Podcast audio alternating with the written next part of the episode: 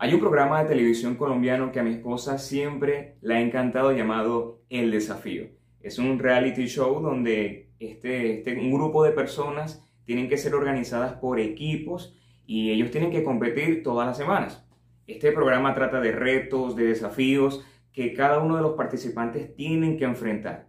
Cada uno de ellos, cada desafiante o mejor dicho, cada participante tiene que llevar al límite su cuerpo no solo por el contenido de las pruebas, sino por todo lo que trae ese programa, las experiencias que ellos tienen que vivir y experimentar en este programa.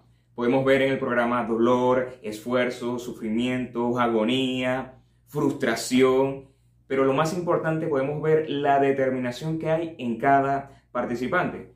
Y algo que hace atractivo esta serie es que uno puede ver que los participantes tienen que aprender a conocerse, a convivir, a ponerse de acuerdo, tomar decisiones juntos, trabajar en equipo, resolver las diferencias y también una de las cosas que podemos ver en este programa son los roces que estos participantes empiezan a experimentar entre ellos mismos, ya que tenemos que reconocer que donde se experimenta roces hay que resolver siempre problemas. Pero el punto de este tipo de programas o programas parecidos a este es una pregunta que uno siempre se hace y es ¿Qué hace de atractivo o qué hace que un programa como este sea tan atractivo para las personas, para muchas personas hoy día? Y es que el programa trata de desafíos, de retos. Y es que en cada historia que podemos ver en cada participante, nos podemos sentir muchas veces identificados porque de alguna forma muestra una realidad a la que nosotros día a día nos estamos enfrentando. Tenemos el desafío, el reto de vivir de tomar buenas decisiones, de enfrentarnos al sufrimiento, al dolor, al desánimo, a la traición, a la desilusión, como también podemos enfrentarnos muchas veces a la experiencia del duelo, a la depresión o al desánimo.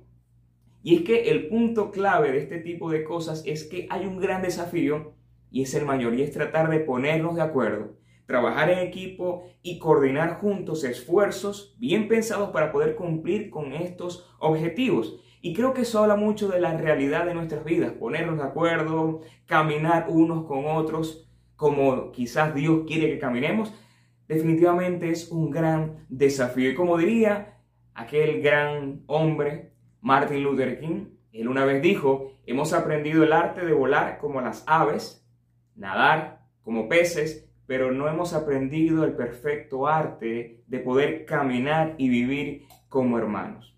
Yo diría que amar a la medida de Dios definitivamente es un gran desafío. Y en esta serie que el día de hoy finaliza, que tenía por nombre El reto de amar, yo quiero presentarte este último tema que le he titulado El desafío, el gran desafío. Y este tema que le puse el gran desafío es porque realmente amar no es cualquier cosa.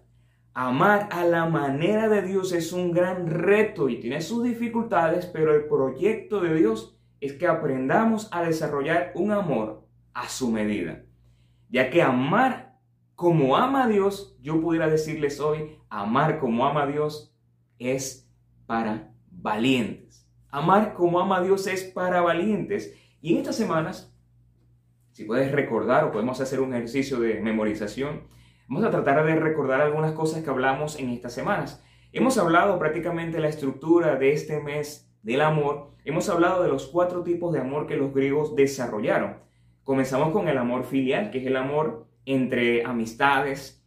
Hablamos también del amor eros, que es ese amor pasional, ese enamoramiento, esa parte emocional del amor. También en la semana pasada te hablamos del amor storm, que es el amor de la familia, el amor de las alianzas. Yo quiero hablarte del último tipo de amor, que es el amor a la manera de Dios y es el amor ágape. El amor ágape es un amor distinto a los que te hemos comentado en estas semanas. Es un amor gigantesco, es un amor incalculable, incomparable, es un amor que desafía. Es un amor que impresiona y que muchas veces puede ser un amor hasta escandaloso. Es tan elevado es tan elevado este amor que los escritores del Nuevo Testamento para tratar de relacionarlo con el amor de Dios o para tratar de relacionarlo con el carácter de Dios tuvieron que decidir cuál era el amor que correspondía o se acercaba o se aproximaba más al carácter santo y maravilloso de Dios. Y ellos escogieron el amor ágape, porque ellos necesitaban tener y desarrollar un amor más profundo que se aproximara a la realidad de quién era Dios. Ya que ágape no es algo, ágape demanda el todo de quien ha decidido amar. ¿Por qué razón? Ágape no tiene que ver con las emociones, no tiene que ver con la empatía, no tiene que ver con algo que yo siento. Ágape tiene que ver con la voluntad, con las decisiones, con la mente, con mis criterios. Ágape es un amor de elección. Esto significa que está en mí aplicarlo o no aplicarlo. Ágape también es la facultad de amar aquello que quizás no merece ser amado, aquello que es difícil de amar, aquello que Quizás nosotros sentimos que no debiera, pero Ágape se levanta ante esas dificultades que nosotros muchas veces tenemos que enfrentarnos, porque Ágape es una conquista, es una decisión, es una victoria, es una proeza, es un hecho maravilloso. Ahora, para entender la profundidad del amor Ágape, deseo hoy presentarte una historia. Te voy a hablar de tres historias que me hablan del amor Ágape y describen ese amor que habla primeramente de Dios y que nos motiva a poder aplicarlo en toda la vida, en nuestra vida cercana, relaciones familiares, de amistades, en el trabajo, en todo lugar, en todo momento y a pesar de cualquier circunstancia. Ese es el amor ágape. Vamos a comenzar con la primera historia. Esta primera historia la encontramos en el Antiguo Testamento. En uno de los últimos libros del Antiguo Testamento es un libro, muchos le llaman el libro de los profetas, los profetas menores. Este libro se llama el libro del profeta Oseas y trata de la historia del nombre de este título, de un profeta llamado Oseas, un hombre de Dios a quien Dios le encomendó un gran mensaje para su pueblo que se había alejado de él. Y este mensaje es un mensaje un poco extraño, un poco insólito, porque prácticamente la vida y las decisiones de este profeta eran el mensaje de Dios para el pueblo de Israel. Y Dios le había dado un, llamado, le había dado una misión a este hombre y era que él escogiera de entre muchas mujeres alguien para que fuera su esposa. Pero esta mujer a quien Dios le había indicado, llamado, llamada Gomer, no era una mujer cualquiera, era una mujer distinta. Muchos la conocen como quizás una mujer de dudosa reputación, una mujer fornicaria, otras versiones dicen una mujer adúltera y otros dicen también que posiblemente fue una mujer que considerada o fue considerada como una prostituta. En este tema, algunas personas dicen que esta mujer llamada Gomer, antes de casarse con este profeta llamado Seas, no tenía una vida irregular, sino que a partir del matrimonio esta mujer empezó a degradarse, a ser adúltera, a tal punto que llegó a la prostitución. La historia comenta que Oseas, cuando Dios le da la orden de que escogiera esa mujer, llamada Gomer, y la amara, y la amara, ellos tuvieron tres hijos. Pero parece que la historia empieza a tomar otro rumbo empieza a revelarnos detalles del comportamiento de Homer, de esta mujer, la esposa del profeta Oseas. La historia dice que esta mujer en algunos momentos empezó a tener comportamientos un poco sospechosos, irregulares que Oseas empezó a observarlo. Quizás esta mujer en las noches se iba y llegaba al otro día, hacía cosas que no debía ser y empieza a dar algún tipo de alarmas a este hombre llamado Seas. Y cuando él descubre, su mujer empieza a andar con otros hombres, empieza a adulterar, a tener relaciones irregulares, a, ver en la vida de su mujer amada inmoralidad, deslealtad, infidelidad. Y lo más lamentable es que esta mujer por su comportamiento empezó a dedicarse a la prostitución a tal punto que quizás por sus malos comportamientos, por sus malas acciones, terminó en la esclavitud. Esta mujer fue el, eh, tanto el nivel de degradación, empezó a adulterar, a fallarle a su esposa, a prostituirse, que hubo un momento donde quizás un grupo de personas la tomó y la vendió como esclava. Y uno dirá, bueno, se lo merece, no estaba en su hogar con su esposo que la amaba, que le había dado todo, que eso era un mandato de Dios, Dios le había pedido al profeta Oseas que se casara con ella, y si, y si está viviendo lo que está viviendo, lo merece. Y es la realidad, esta mujer merecía estar donde estaba por sus actos, por sus decisiones deliberadas. Pero la historia del libro de Oseas cuenta una parte insólita que cuando tú y yo la leemos decimos, no puede ser. Esto es insólito, esto no tiene sentido. La historia dice en el capítulo 3 que luego de que esta mujer haya caído como esclava, Dios vuelve a hablarle a este hombre de Dios, a Oseas, y le dice, ve y ama a esta mujer, recupérala, búsquela, encuéntrala y restaura tu matrimonio. El profeta Oseas no replicó a Dios, no le dijo, no Dios, ella me falló, ella se prostituyó, ella se alejó, ella rechazó mi amor. Él, vemos en la historia de Oseas, puedes leerlo en tu casa si quieres, son 14 capítulos, los primeros capítulos tratan de esta historia. La Biblia enseña que en el capítulo 3 Oseas fue en búsqueda de su esposa y se da cuenta de que estaba en esclavitud. Y él decide hacer algo maravilloso que asombra y es que él pagó un dinero. Una versión dice que pagó 15 monedas de plata, que era el precio de un esclavo para comprarlo. Él pagó esa cantidad de dinero para poder liberar a su esposa. Y vemos acá que él no la liberó para que ella se fuera, hiciera su vida separados, no. La Biblia enseña que él pagó por su redención. Redención significa pagar por rescate, que eso nos ayuda a entender lo que Cristo hizo por nosotros. Pagó para redimirnos del pecado. Este hombre llamado Seas pagó para redimir a su esposa, la recuperó, pero la historia me dice, y lo que podemos ver es que él no solamente la buscó, la redimió, sino que la restauró y la siguió amando. Siguieron siendo esposos y uno en esta parte de la historia, uno puede decir, esto no tiene sentido, ¿verdad? No tiene sentido. Qué escandalosa manera de amar. Y es allí donde uno entiende cuál era la intención de Dios con esta historia. Te quiero, dar un dato.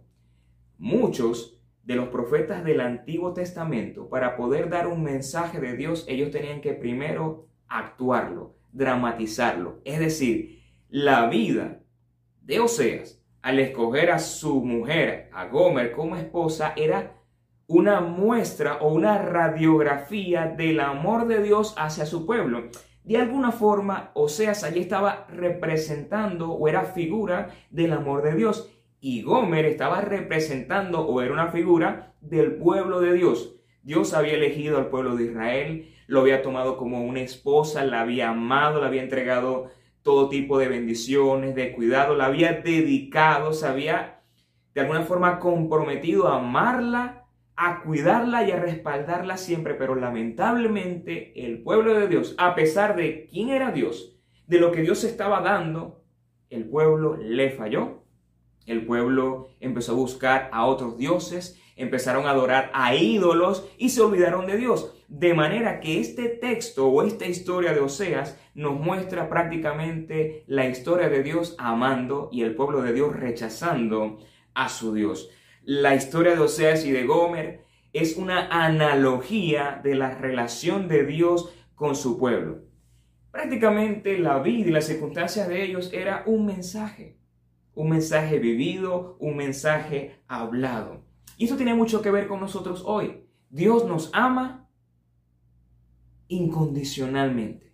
Dios nos ama sin medida y nosotros lamentablemente le fallamos, nos prostituimos con otras cosas, me disculpan la expresión, nos alejamos, lo rechazamos y Él sigue amando, sigue buscándonos, sigue restaurando y nosotros nos alejamos de Él. Y esto muestra, y es la intención de Dios con esta enseñanza, muestra que el amor de Dios es un amor incondicional.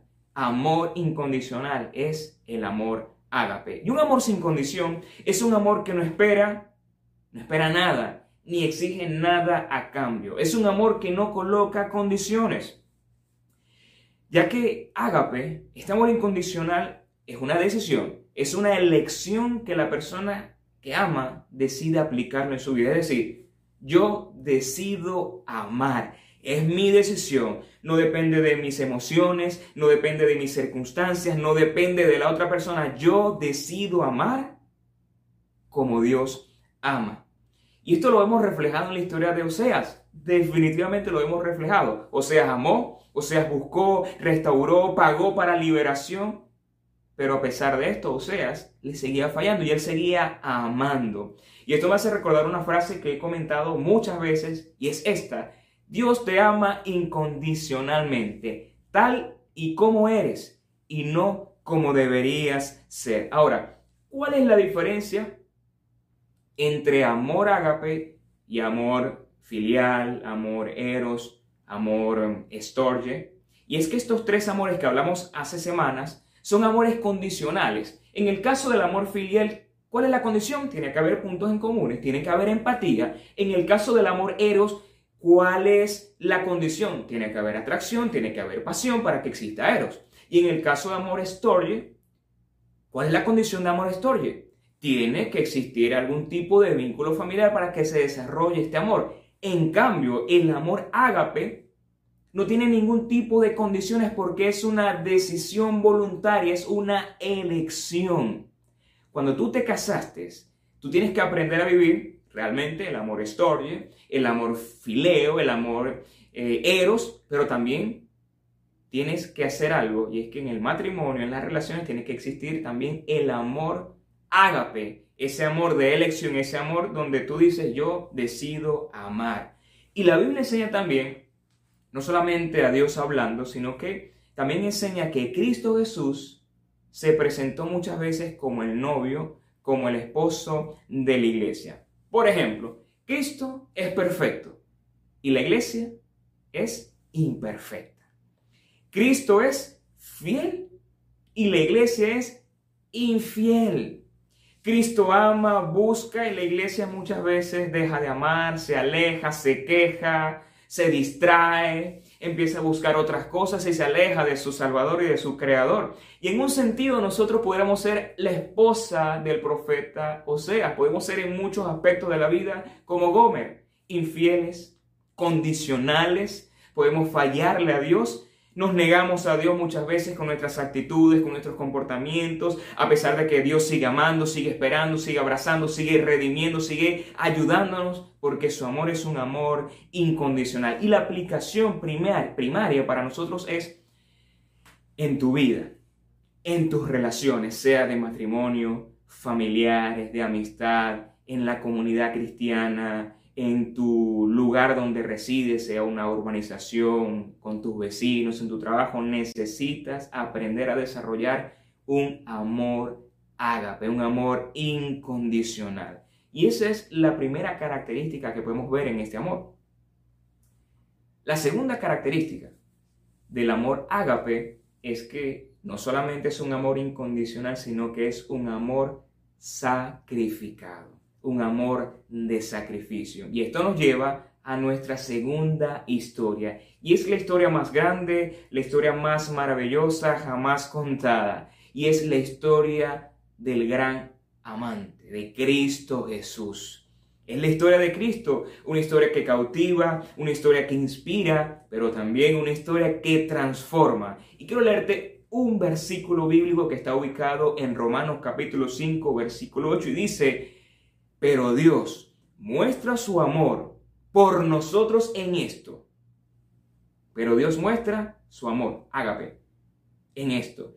Que cuando éramos todavía pecadores, a pesar de nosotros, a pesar de nuestra condición, Cristo murió por nosotros. Ese es el amor de Dios, que a pesar de lo que somos, a pesar de nuestra condición pecaminosa, Dios nos siguió amando. No dejó de amarnos, nos siguió amando porque era un amor ágape de elección, de voluntad, de gracia, un amor inmerecido y que dice el texto bíblico, Cristo murió por nosotros. ¿Para qué? Para pagar por nuestros pecados. En el caso de Oseas, Oseas pagó 15 monedas de plata para liberar a su esposa, pero en el caso de Cristo Jesús no pagó con monedas, Jesús pagó con su propia vida, con su sangre derramada en la cruz del Calvario. ¿Para qué?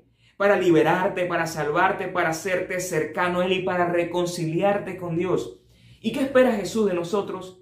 Que nosotros podamos responder a su amor en fe. De alguna forma, tratar de acercarnos a Él y amarlo como Él desea o mejor dicho, como Él nos ama. Y mientras yo preparaba este, esta, esta enseñanza y pensaba en Romanos 5.8, había un versículo en la Biblia que retumbaba en mi mente, y me retumbaba y me, me llegaba a la mente en cada momento. Y es aquel texto popular que muchos consideran que es la Biblia en miniatura, y es Juan 3.16, que dice, de tal manera, de tal magnitud amó Dios al mundo, que ha dado a su Hijo unigénito, Dios Dios lo mejor, para que todo aquel que en Él cree no se pierda, mas tenga vida eterna. Amor incondicional, o mejor dicho, amor sacrificado es, en la parte práctica, en la parte de, de la vida hoy, es que muchas veces tienes que hacer cosas en función no de tus intereses, sino en función de la otra persona, en función de sus necesidades. Donde muchas veces esas cosas que haces por amor te van a costar. Porque las cosas que hacemos por amor valen, pero también cuestan. Es dejar a un lado tus intereses, tu agenda, tu proyecto, para cumplir en muchos momentos la necesidad de otra persona es paralizar muchas veces lo, que tú deseas hacer para, para escuchar, para pasar tiempo con alguien, para dedicarle un momento a esa persona que necesita. Es que amor ágape es entregarte todo por amor. Es algo que te impulsa, es algo que tú lo haces deliberadamente porque pasa por tu mente, llega a tu corazón y luego se materializa en acciones. El amor ágape es incondicional, Amor ágape es sacrificado. Lo último que puedo compartirte hoy es que el amor ágape es un amor contagioso. Es un amor que contagia, es un amor que transmite, es un amor que pinta corazones, es un amor que llena vidas.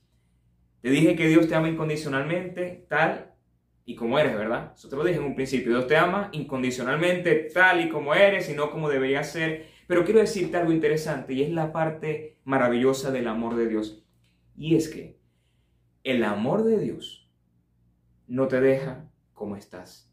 El amor de Jesús te transforma. El amor de Jesús te contagia y cosas empiezan a suceder en tu vida, empiezan a existir frutos, empieza a haber una evidencia de que realmente eres amado y de que tú has abrazado el amor de Dios. No solamente es un amor transformador, sino es un amor contagiado. Perdón, un amor contagioso.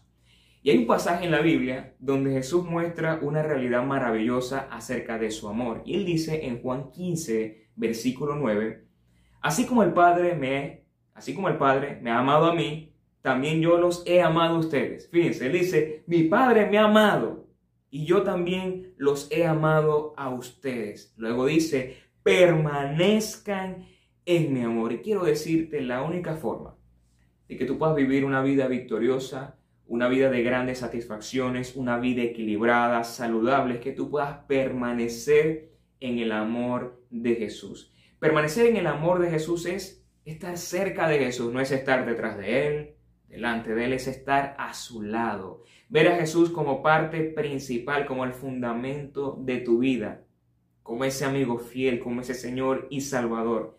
Permanecer en Jesús, o mejor dicho, permanecer en el amor de Jesús, es andar como Jesús anduvo. Es reproducir el amor de Jesús en nosotros, en la vida, en las relaciones, en todo lugar donde estemos. Es, ya que hay algo que no te he comentado, y es que amar es un mandamiento.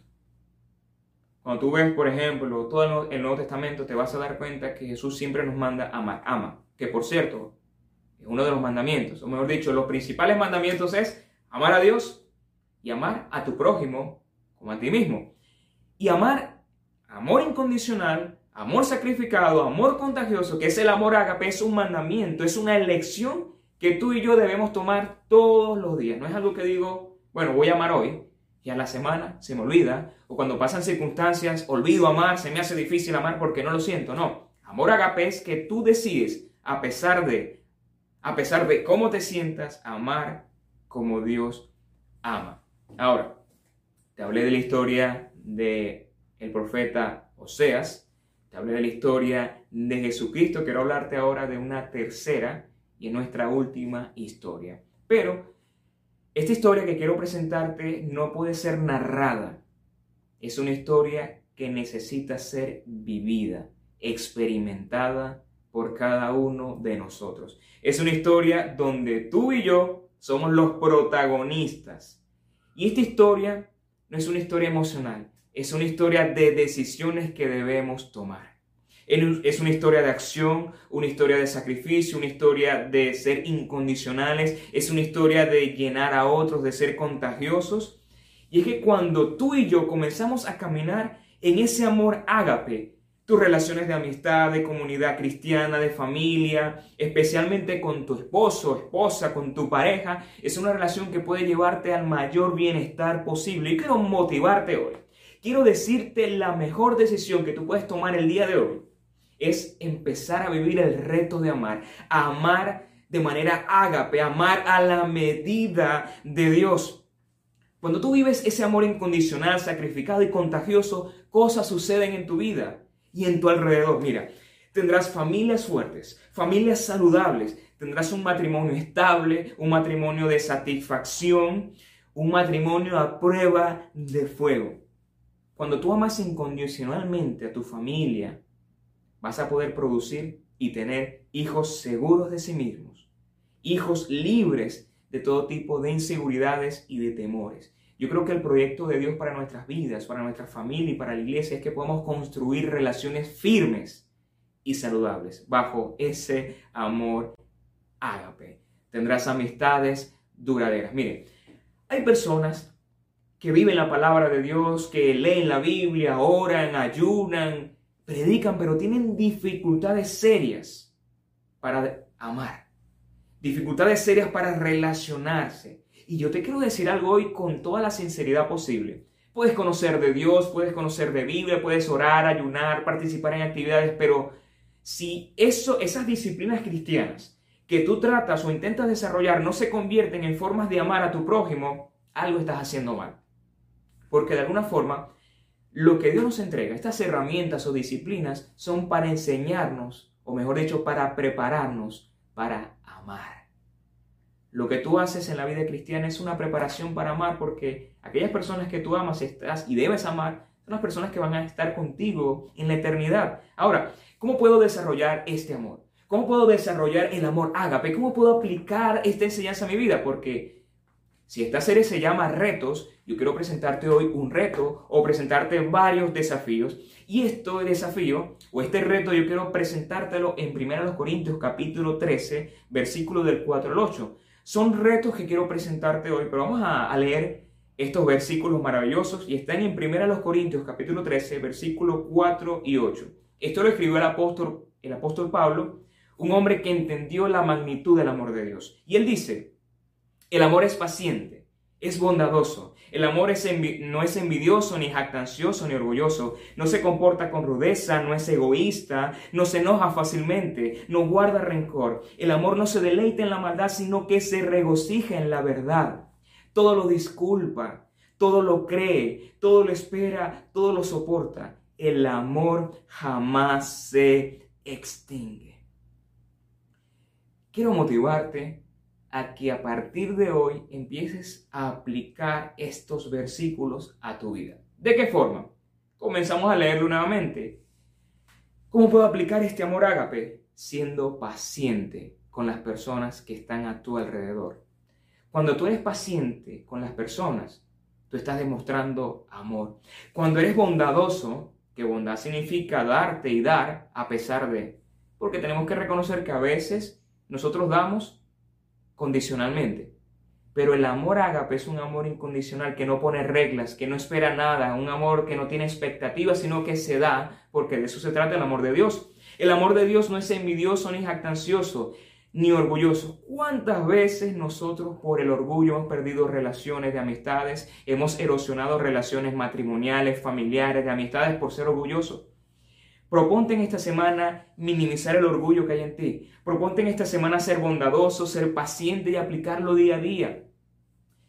El amor ágape no se comporta con rudeza, no es egoísta. ¿Cuántas veces somos rudos, somos egoístas? ¿Cuántas veces nos enojamos fácilmente? Y la Biblia enseña claramente, todo hombre sea pronto para oír, pero tarda para, tardo para hablar y tardo para irarse. El amor no guarda rencor. ¿Cuántas veces nosotros hemos guardado cosas en el corazón. Mira, el amor de Dios es un amor de libertad. Dios quiere enseñarte a amar de tal manera que cualquier rencor, cualquier herida que puedas tener, tú puedas superarla. Ese es el proyecto de Dios para tu vida. Mira, el amor no se deleita en la maldad.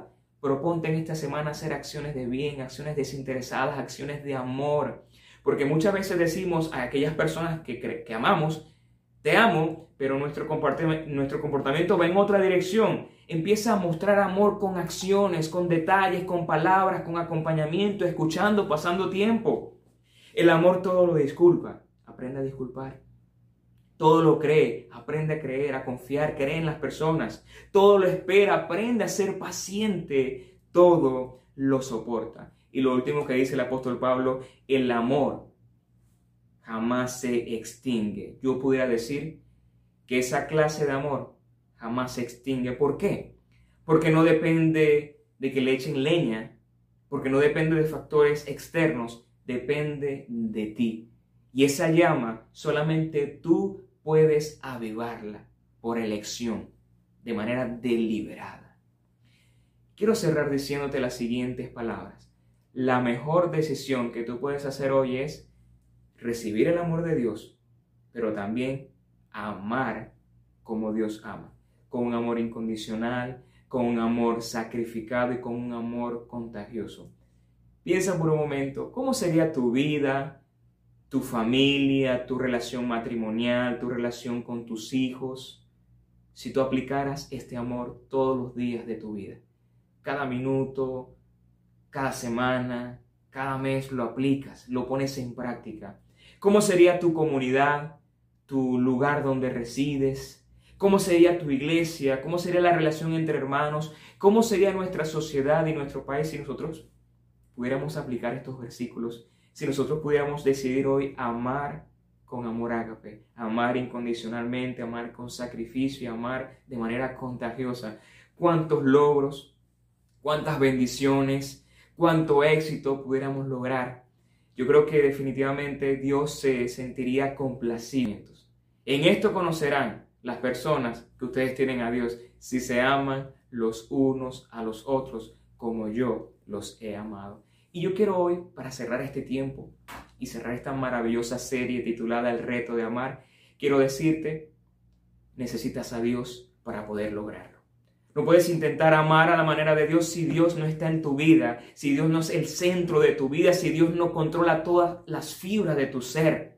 Necesitas a Dios, necesitas a Jesús, necesitas encontrarte con Él, con tu Salvador, que hace dos mil años pagó un precio muy caro que nadie podía pagar para salvarte a ti, salvarme a mí. Y lo único que quiere Dios de ti es tu corazón, tu vida, y que tú te entregues a Él, lo reconozcas, lo abraces, lo ames y decidas caminar con Él.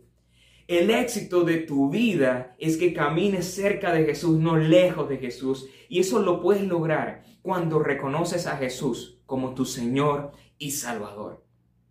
¿Quieres hacerlo hoy? Quiero invitarte a que puedas repetir conmigo una oración donde le vas a decir a Dios que eres pecador, que reconoces que has sido infiel, que te has alejado de Él y que reconoces también todo lo que Él hizo, hace y sigue haciendo a favor de tu vida.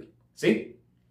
En esta oración tú le vas a pedir a Dios que entre en tu corazón, que te perdone y que te haga una nueva persona y que te enseñe a amar a la medida de Dios. Quiero invitarte a que cierres tus ojos allí donde estás y pienses en Dios y dile estas palabras. Señor Jesús, reconozco que soy un pecador. Reconozco que he estado lejos de ti, he sido infiel, he pecado, reconozco que soy un pecador. Te pido que me perdones, te pido que me abraces con tu amor, que me salves, que me hagas una nueva persona. Quiero ser hoy tu hijo amado. Quiero aprender a vivir este amor ágape y quiero amar a las personas como tú me has amado. Con ese amor incondicional, con ese amor sacrificado, con ese amor contagioso. Gracias Dios por amarme y por salvarme. Hoy creo en ti y confío en Jesús como mi único y suficiente Salvador. En el nombre de Jesús oro y te doy gracias. Amén y amén. Si has hecho esta oración, de verdad me gustaría que me lo comunicaras, que nos escribas un mensaje de texto. Nosotros queremos ponernos en contacto contigo y nuestro interés principal es que empieces a caminar una vida segura de amor al lado de Jesús. Ese es mi deseo, esa es mi oración y de verdad que Dios te bendiga y te guarde, que Dios derrame sobre ti ricas y abundantes bendiciones. Nos vemos la próxima semana. Que Dios te cuide y que tengas éxito en esta semana viviendo el amor de Dios. Que Dios te bendiga. Saludos.